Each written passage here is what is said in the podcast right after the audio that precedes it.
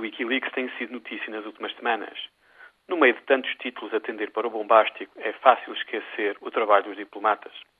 A verdade é que sem diplomatas bem informados, competentes e curiosos, a política internacional seria bem mais complicada do que é. Seria também, quase certeza, mais sangrenta. Veja-se o caso de Richard Holbrooke, uma espécie de lenda diplomática norte-americana. Holbrooke estudou História na Universidade de Brown e Diplomacia na Universidade de Princeton. E dos anos 60 até ontem, Holbrooke esteve quase sempre envolvido em trabalho diplomático. Nos últimos dois anos, o Afeganistão e o Paquistão foram a sua área de trabalho. Holbrooke morreu ontem em Washington após uma série de problemas cardíacos. Tinha 69 anos. Sua morte lembra-nos para que servem os diplomatas.